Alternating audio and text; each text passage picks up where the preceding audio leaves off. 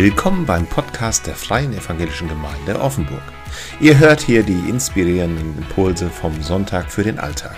Weitere Informationen über uns als Gemeinde, unsere Veranstaltungen und alles, was uns wichtig ist, findet ihr unter www.feg-offenburg.de.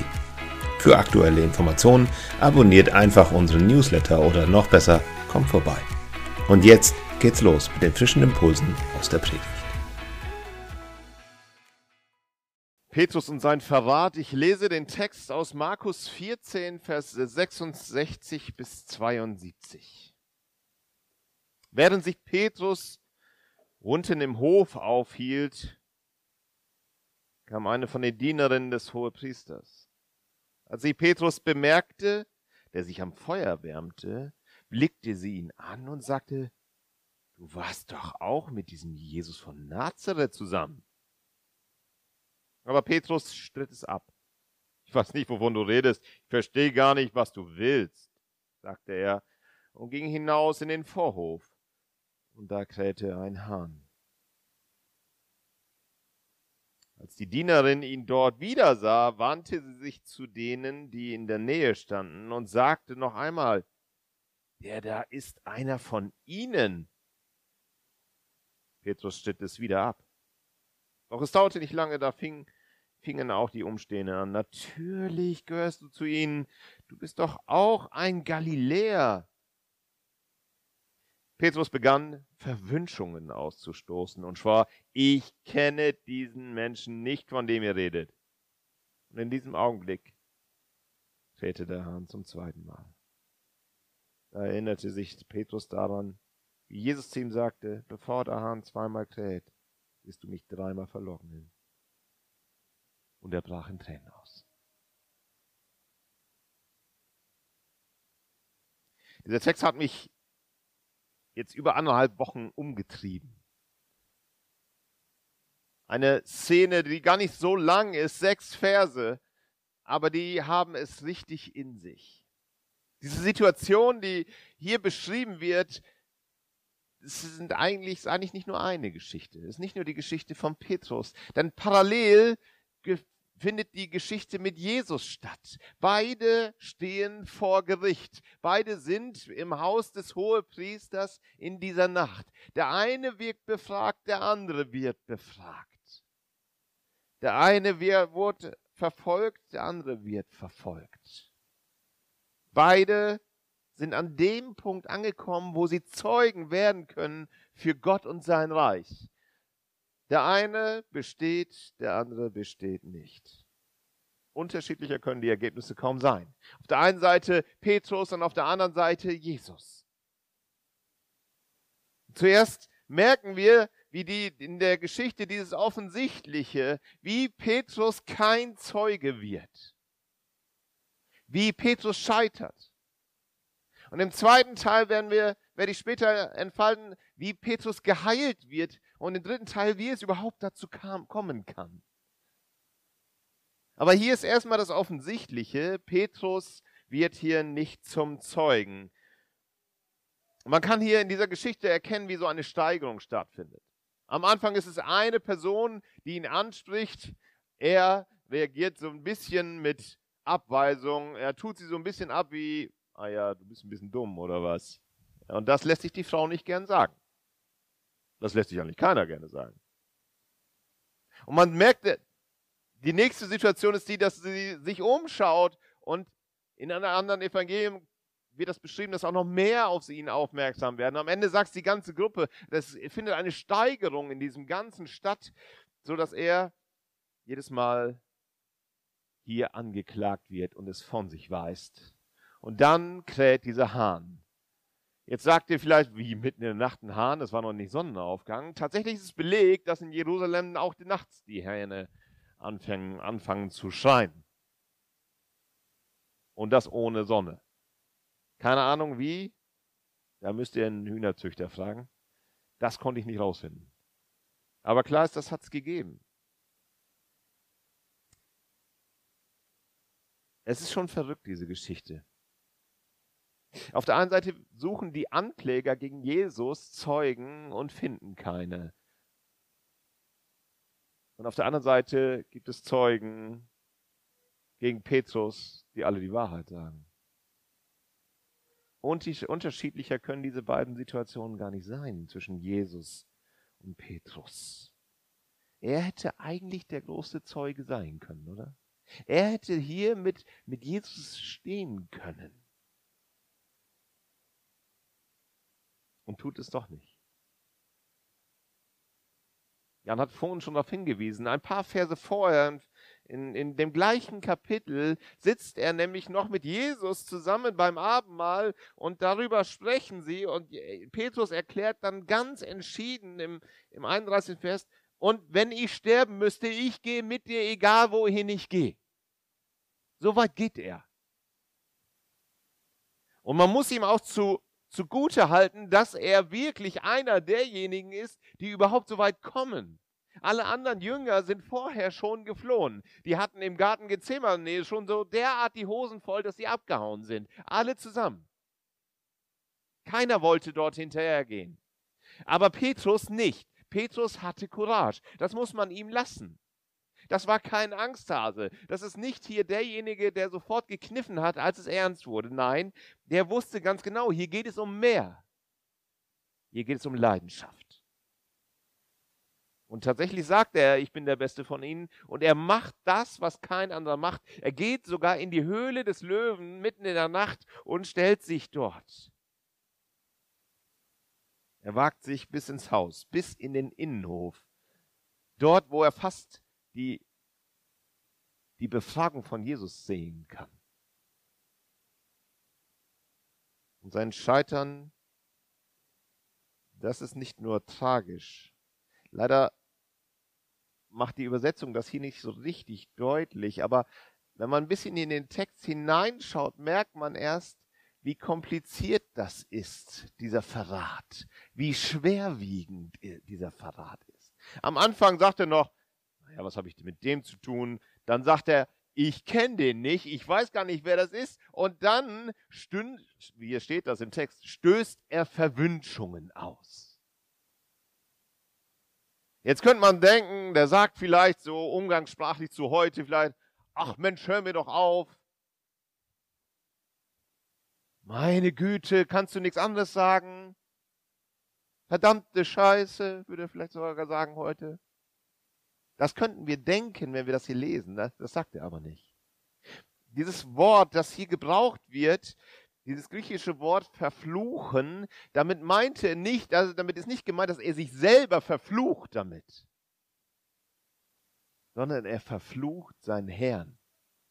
Er sagt, ich verfluche den, der hier vor Gericht steht. Mit dem habe ich nichts zu schaffen. Das ist das aller, aller Schlimmste, was jemand sagen kann. Er schwört und flucht bei diesen Menschen. Das ist die Aussage. Der Verrat ist nicht einfach nur ein Verrat, wo man sagen würde, den kenne ich nicht. Hat nichts mit zu tun. Nein, er geht sogar so weit, dass er ins völlige Extrem, im anderen Extrem landet. Und warum? damit er seine Haut rettet. Damit er seine Haut rettet, verflucht er seinen Meister.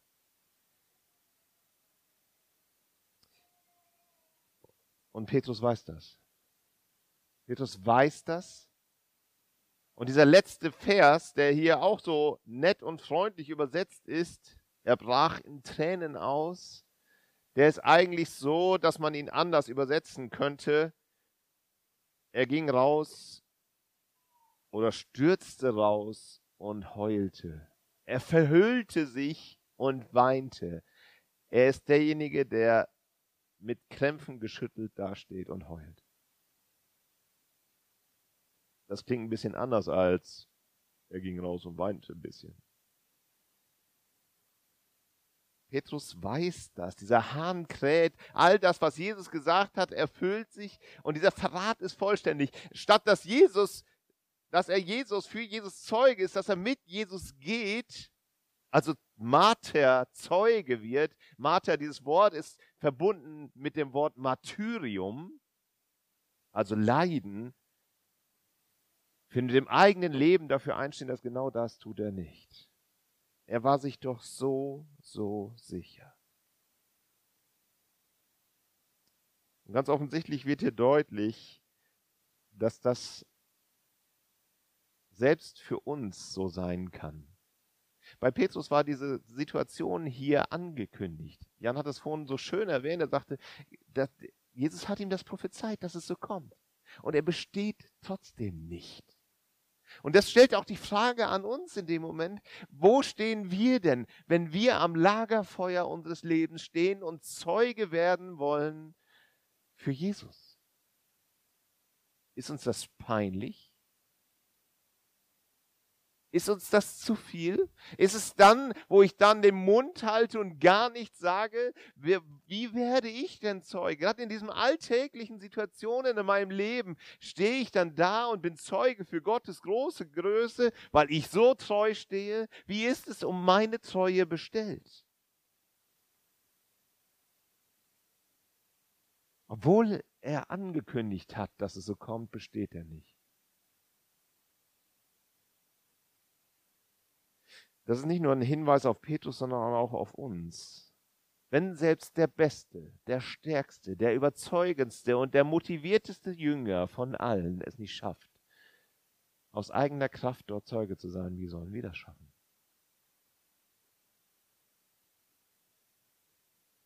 Bei uns gibt es doch genauso diese, diese Prüfung. Und dann sagen wir, ah, diese Sünde, ich weiß, ich habe sie getan. Ich weiß, dass es gegen Gottes Gebot ist, aber ich habe mich hinreißen lassen. Und dann bitte ich Gott um Vergebung und dann denke ich, ja, das tue ich jetzt nicht mehr. Manche fangen dann auch zu schwören und sagen, ich will das.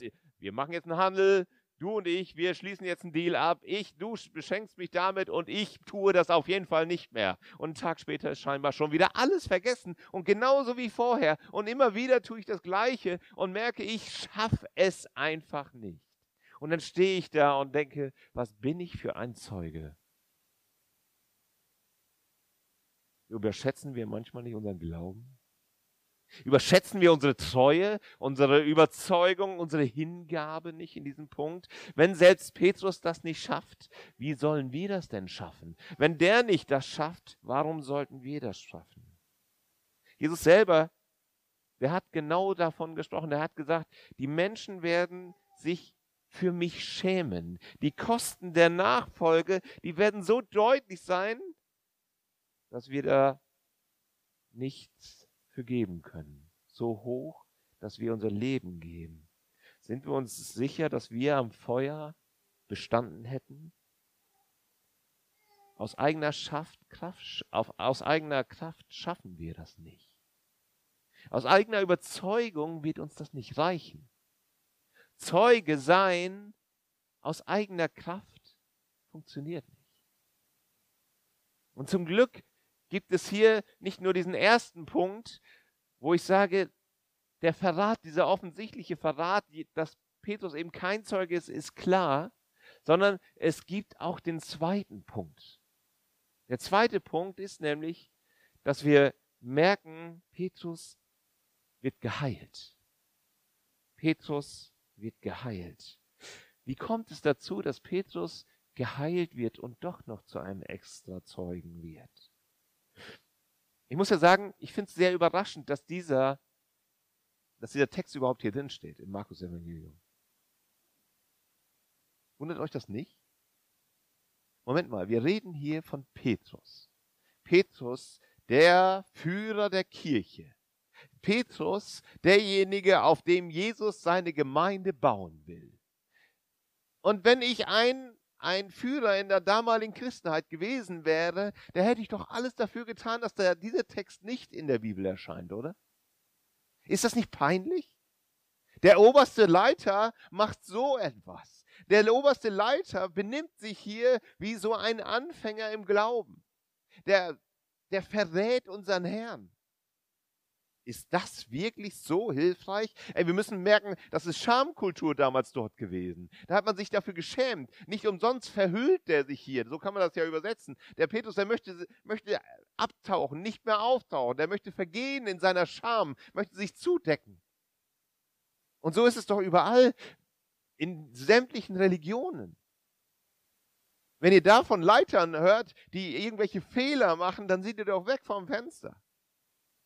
Deswegen wird Mohammed hochgestellt. Deswegen ist, ist ist Siddhartha Gautama, Buddha, derjenige, der alles richtig gemacht hat. Und jetzt hier der Petrus, was tut er? Man muss sich das hier ein bisschen genau anschauen. Vielleicht fragt ihr euch, wer schreibt das denn hier? Der Markus, das Markus-Evangelium ist das hier. Jetzt sagt ihr vielleicht, Markus, Moment mal, der war kein Jünger. Der war überhaupt nirgendwo voll dabei. Aber trotzdem findet man in diesem Markus-Evangelium ganz am Anfang drei besondere Geschichten im ersten Kapitel, in der Mitte im achten Kapitel nochmal drei Geschichten von Petrus und am Ende im 14. Kapitel nochmal drei. Das ganze Buch Markus-Evangelium fängt mit Petrus an und hört mit Petrus auf. Warum? Wer hatte so ein gesteigertes Interesse? Außerdem wird der Name von Petrus hier mehr als 26 Mal in diesem Buch genannt. Warum? Es ist davon auszugehen, dass Petrus eine extrem wichtige Rolle spielte. Und ein Kirchenvater, der gute Papias, 100 nach Christus, der hat auch gesagt, warum. Er sagte, Markus war zwar kein Jünger, aber er war der Dolmetscher von Petrus in Rom. Markus war der Dolmetscher von Petrus in Rom. Letztendlich haben wir hier nicht unbedingt nur den Bericht von Markus vor uns liegen, sondern den Bericht von Petrus selber. Und Petrus selber schreibt etwas hinein über sich. Er wird hier ganz persönlich. Er wird hier ganz Ganz genau. Und man kann das auch in den Einzelheiten, in den Texten wiedererkennen, wenn, wenn immer wieder so ganz feine Beschreibungen weitergegeben werden und Gefühle weitergegeben werden. Da merkt man, hier spricht nicht nur Pet äh, ein, ein Markus über etwas und der beschreibt etwas. Nein, er spricht, hier spricht Petrus selber. Petrus schreibt uns hier auf, was er getan hat. Und warum erzähle ich euch das? Weil Petrus diesen Verrat nicht unter den Teppich kehren will. Auch nicht als Leiter. Denn warum nicht? Weil es nämlich einen Wendepunkt, einen Heilungspunkt gibt in dieser Geschichte. Diese Geschichte kann man ja alleine so für sich erzählen, ja, aber eigentlich gehört eine andere noch mit dazu und die steht in Johannes 21. Und in Johannes 21 trifft Petrus wieder auf Jesus. Und man muss diese Geschichte auf aufgrund dieses Verrates lesen. Und da fragt Jesus den Petrus, liebst du mich mehr als alle anderen? Liebst du mich mehr? Bist du besser? Bist du treuer? Bist du hingegebener? Liebst du mich mehr als alle anderen hier, die hier versammelt sind? Und Petrus wird traurig. Herr, Du weißt, dass ich dich liebe, sagt er. Das Ganze kommt dreimal. Und dreimal sagt Jesus ihm, leite meine Gemeinde. Führe du meine Gemeinde. Jesus heilt diese klaffende Wunde des Verrates und sorgt dafür, dass er später Zeuge für Jesus wird. Wisst ihr, diese Geschichte des Verrates ist die Geschichte unseres Glaubens. Das ist die Geschichte unserer Glaubensgemeinschaft. Das ist die Geschichte unserer Kirche. Verrat und diese, Heil, diese, diese Heilung, das sind, das sind die Geschichten, die unsere, die unseren Glauben überhaupt erst, überhaupt erst abzeichnen. Jesus nimmt den größten Versager den größten Verräter zur Seite und baut mit ihm Gemeinde. Das ist so anders als alle anderen Religionen überhaupt auf unserer Welt. Und das macht deutlich, es gibt keinen Menschen, der durch seine eigene, durch eine eigene Fähigkeit, durch seine eigene Aufgabe überhaupt erst fähig wäre, so eine Gemeinde zu führen. Es sei denn, er hat die Liebe Gottes erfahren in seinem Leben, die Liebe, die heilt und die Aufgabe, die Gott ihm damit überträgt. Jesus sagt an einer anderen Stelle, wer viel, wer Wem viel vergeben ist, der liebt viel. Diese Liebe, die Jesus diesem Petrus entgegenbringt, die wird zum neuen Antrieb für Petrus. Diese Liebe ist der Grund dafür, dass Petrus eine neue Überzeugung bekommt, eine neue Leidenschaft. Diese Liebe, die lässt ihn in Rom später eben als Zeugen aufstehen und er selber wird gekreuzigt, so wie Jesus gekreuzigt wurde. So sagt es die Überlieferung. Er wird später Zeuge.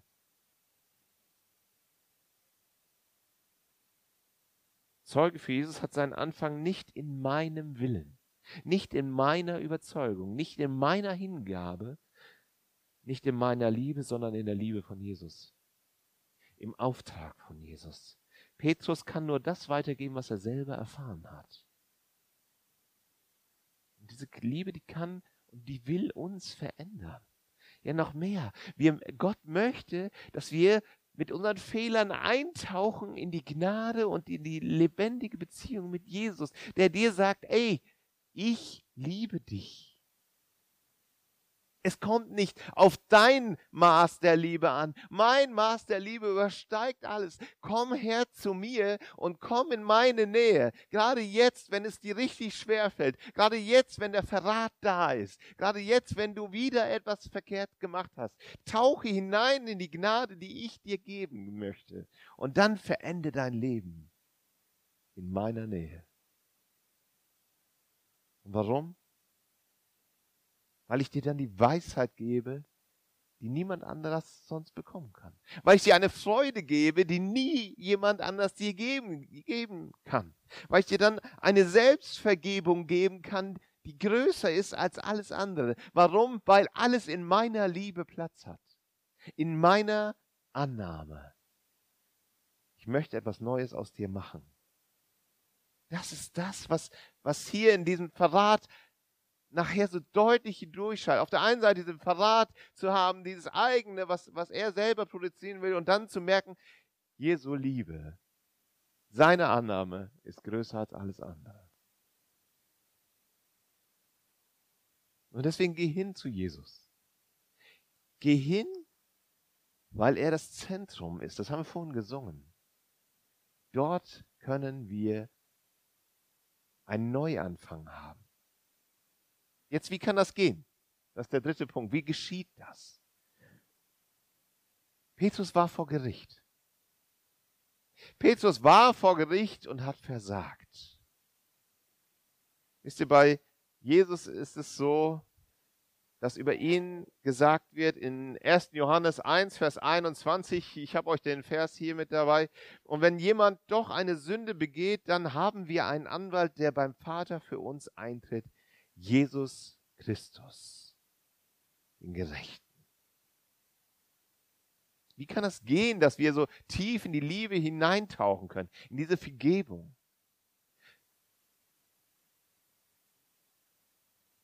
Wie, wie verteidigt Jesus uns vor Gott? Ich habe mich gefragt, wie das wohl vonstatten geht. Jetzt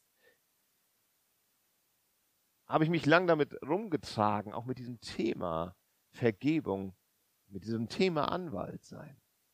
Und ich stelle mir das so vor, dass, dass ich mal wieder, wie sonst auch, eine Sünde tue, die ich schon so häufig getan habe.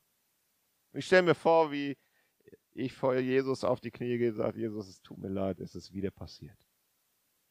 Und ich stelle mir diese Szene vor, vor Gericht. Jesus steht da vor Jesus und sagt, äh, Jesus steht da vor Gott und sagt, Gott, Matthias ist wieder da. Da haben wir ihn wieder. Ja, ich weiß, er hat das letzte Woche schon gesagt, dass er das nicht mehr machen will. Und ich weiß, es ist wieder, aber äh, du kennst ihn ja. Ja, du weißt doch, wie er tickt. Könntest du bitte noch einmal gnädig sein? Einmal noch. Du, du, du komm, du, deine Liebe und Barmherzigkeit ist doch so groß. Ja? Und Gott sagt, ja gut, ja gut. Okay, für dieses Mal. Ein Tag später passiert das aber wieder. Und ich sitze wieder auf meinen Knien da und denke, Mist, was habe ich getan? Gott, vergib mir bitte. Und Gott und Jesus, die stehen dort und äh, Jesus kommt wieder, du, lieber Vater, Matthias ist wieder da. Jetzt ist er schon wieder da. Ich weiß, wir haben das gestern das Thema schon gehabt, aber deine Gnade ist doch richtig groß, oder? Deine Gnade, ich weiß auch nicht, die ist unglaublich. Tu es um meinetwillen, okay? Und Gott, der Vater, sagt, na gut, weil du es bist, mach ich das. Ich frage mich, wie lange das gut geht. Ganz ehrlich. Gut, äh, Gott kann, Jesus kann bestimmt ordentlich auf die Emotionstute äh, drücken, so dass richtig so die Tränen kommen und er so richtig durch und durch und, und richtig Gas gibt und ich merke, ja, mein Anwalt, der tut etwas für mich, der nimmt die emotionale Schiene jetzt und dann kommt er damit wieder durch. Ich muss das ja auch wirklich mal auf die Kette kriegen. Oder? Das immer, immer wieder neu und immer wieder neu und immer, das geht ja nicht. Wie lange macht er das mit? Siebenmal, siebzig Mal, da bin ich schon lang drüber. Das funktioniert doch gar nicht. Wisst ihr? Und dann habe ich einen Vers gelesen aus 1. Johannes 1, 1. Johannes 1, 9. 1. Johannes 1, 9. Doch wenn wir unsere Sünden bekennen, erweist Gott sich als treu und gerecht. Er vergibt uns unsere Sünden und reinigt uns von aller Unrecht, die wir begangen haben. Ein Vers, den ich auswendig kann. Im biblischen Unterricht habe ich den auswendig lernen müssen. Ja, nicht nur einmal. Kann ich aus dem FF. Aber wisst ihr, was mir aufgefallen ist? Oder was mir lange Jahre nicht auf, aufgefallen ist? Jesus spricht hier, ja, Johannes sagt hier, doch wenn wir unsere Sünden bekennen, dann ist er treu, das ist das eine, und gerecht. Es geht also gar nicht so sehr, dass Jesus auf die Tränendrüse drücken muss bei Gott. Das läuft ganz anders. Das läuft nämlich so, dass, Jesus sagt, lieber Vater, Matthias ist wieder da. Wir wissen beide, er kommt wieder mit demselben. Er hat, es tut ihm leid, aber er braucht Vergebung. Und dann appelliert er nicht an die Gnade Gottes, sondern an was? An seine Gerechtigkeit. Der sagt, pass mal auf, Vater, er ist hierher gekommen zu mir und hat unter auf Tränen da um Verzeihung gebeten. Und ich weiß, Vater, du bist gerecht. Du wirst eine Sünde, die getan ist, nicht zweimal sühnen. Du, einmal hast du es getan. Und ich stehe hier als der Gerechte vor dir. Weil ich diese Schuld getragen habe. Alles, was du getan hast in deinem Leben, wird Jesus sagen, ich Stehe dafür. Wenn du, wenn du um, um Entschuldigung bittest, dann sagt Gott dir, es ist vergeben. Gott schaut dich an durch Jesu, durch Jesu Augen und sagt, der ist treu, der ist gerecht. Warum? Weil du gerecht gemacht bist durch die Vergebung in Jesus, weil er dafür eingestanden ist. Und wisst ihr, das kann euch richtig frei machen, genauso wie es mich frei macht. Gerade in den Momenten, wo außen um dich herum alle Menschen dich vielleicht kritisieren, wo du unter Druck gerätst. Ich finde diese Stelle so, so ganz spannend aus Apostelgeschichte. Der Stephanus, der wird ja gesteinigt. Alle Menschen vor, vorher, die, die schreien ihn förmlich nieder, die beleidigen ihn, alle seine, alle seine Freunde und Bekannte, die, die aus seinem Volk, die machen ihn an, die kritisieren ihn, sie schleifen ihn durch die Gegend und alle sagen, oh, der hat hier wirklich den größten Fehler getan, den es gibt. Und so geht es uns auch manchmal auch. Da stehen wir manchmal da und denken, wir haben den größten Fehler gemacht. Und was passiert da? Stephanus schaut nach oben in den Himmel, bevor er, bevor er gesteinigt wird. Und er sieht den Vater auf dem Thron sitzen und daneben steht Jesus. Wenn er da sitzen würde, okay, da wäre er mit Gott aber er steht auf der rechten Seite. Wisst ihr, was das für ein Bild ist? Das Bild eines Gerichtes. Denn auf der Seite, wo Jesus steht, steht der, der Advokat, der Rechtsanwalt, der Beistand, Jesus selber. Und sagt zum Stephanus, recht getan. Du bist gerecht. Um dich rum mag es scheinen, wie du willst. Wisst ihr, das macht uns so frei und so glücklich, so glücklich. Warum? Weil wir uns weil wir uns frei und glücklich sehen dürfen. Wir können ganz entspannt damit umgehen, mit, mit, den Kritik, mit der Kritik, die auf uns reinkommt, von Menschen, die, die uns irgendwie die uns irgendwie niedermachen wollen, aber vielleicht sogar auch gerechtfertigte Kritik. Warum? Weil wir, wenn wir das bekennen, treu und gerecht mit Gott in Verhandlung sind und Gott uns durch, durch die Augen von Jesus sieht. Und er schaut dich an und sagt, du bist ein wunderbares Kind. Ich verstoße dich nicht aus mit meiner Familie. Ich verstoße dich nicht aus dem Umfeld. Ich will dich in meiner Gemeinschaft haben. Und dafür stehe ich hier als dein Anwalt, treu zu dir, gerecht. Und das heilt die Seele. Es heilt uns. Wir sind Zeugen, weil Gott uns vergibt. So wie Petrus nicht aus eigener Kraft Zeuge war, sondern weil er Zeuge wurde aufgrund dieser Liebe und Hingabe, die ihm gezeigt wurde. Weil Jesus bei ihm im Zentrum stand. Und weil Jesus sein Anwalt ist, der ihn vor Gott vertritt und der ihn gerecht macht und der Zeug zu ihm steht. Ich wünsche mir, dass ihr das erfahrt. In dieser neuen Woche, an diesem heutigen Tag. Ich möchte beten. Vater im Himmel. Petrus und Verrat, das ist wirklich echt ein hartes Ding. Und doch können wir uns kaum über ihn erheben, weil wir wissen, dass wir selber als, als deine Nachfolger viel zu häufig in die, in die Falle tappen. Viel zu häufig nicht das tun, was du von uns willst. Viel zu häufig das Ziel verfehlen, zu dem du uns berufen hast. Und deine Liebe ist größer. Wir dürfen eintauchen in deine Liebe und dafür danke ich dir, in deine Gnade, die uns neu macht, die uns, die uns rein macht. Ich danke dir für deine Gerechtigkeit im Himmel vor unserem Vater, dass er mich sieht, weil du dort stehst. Dass er mich freundlich ansieht, weil ich deine Gerechtigkeit, Jesus Christus, in Anspruch nehmen darf. Lass uns das in diesem Alltag erfahren dass das unser Leben verändert. Amen.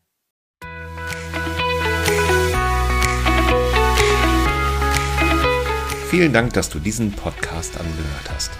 Wenn du unsere Arbeit unterstützen möchtest, kannst du das gerne in Form einer Spende machen. Auf unserer Webseite www.feg-offenburg.de/spenden findest du dafür alle Informationen, die du dafür brauchst. Bis zum nächsten Podcast. Ciao.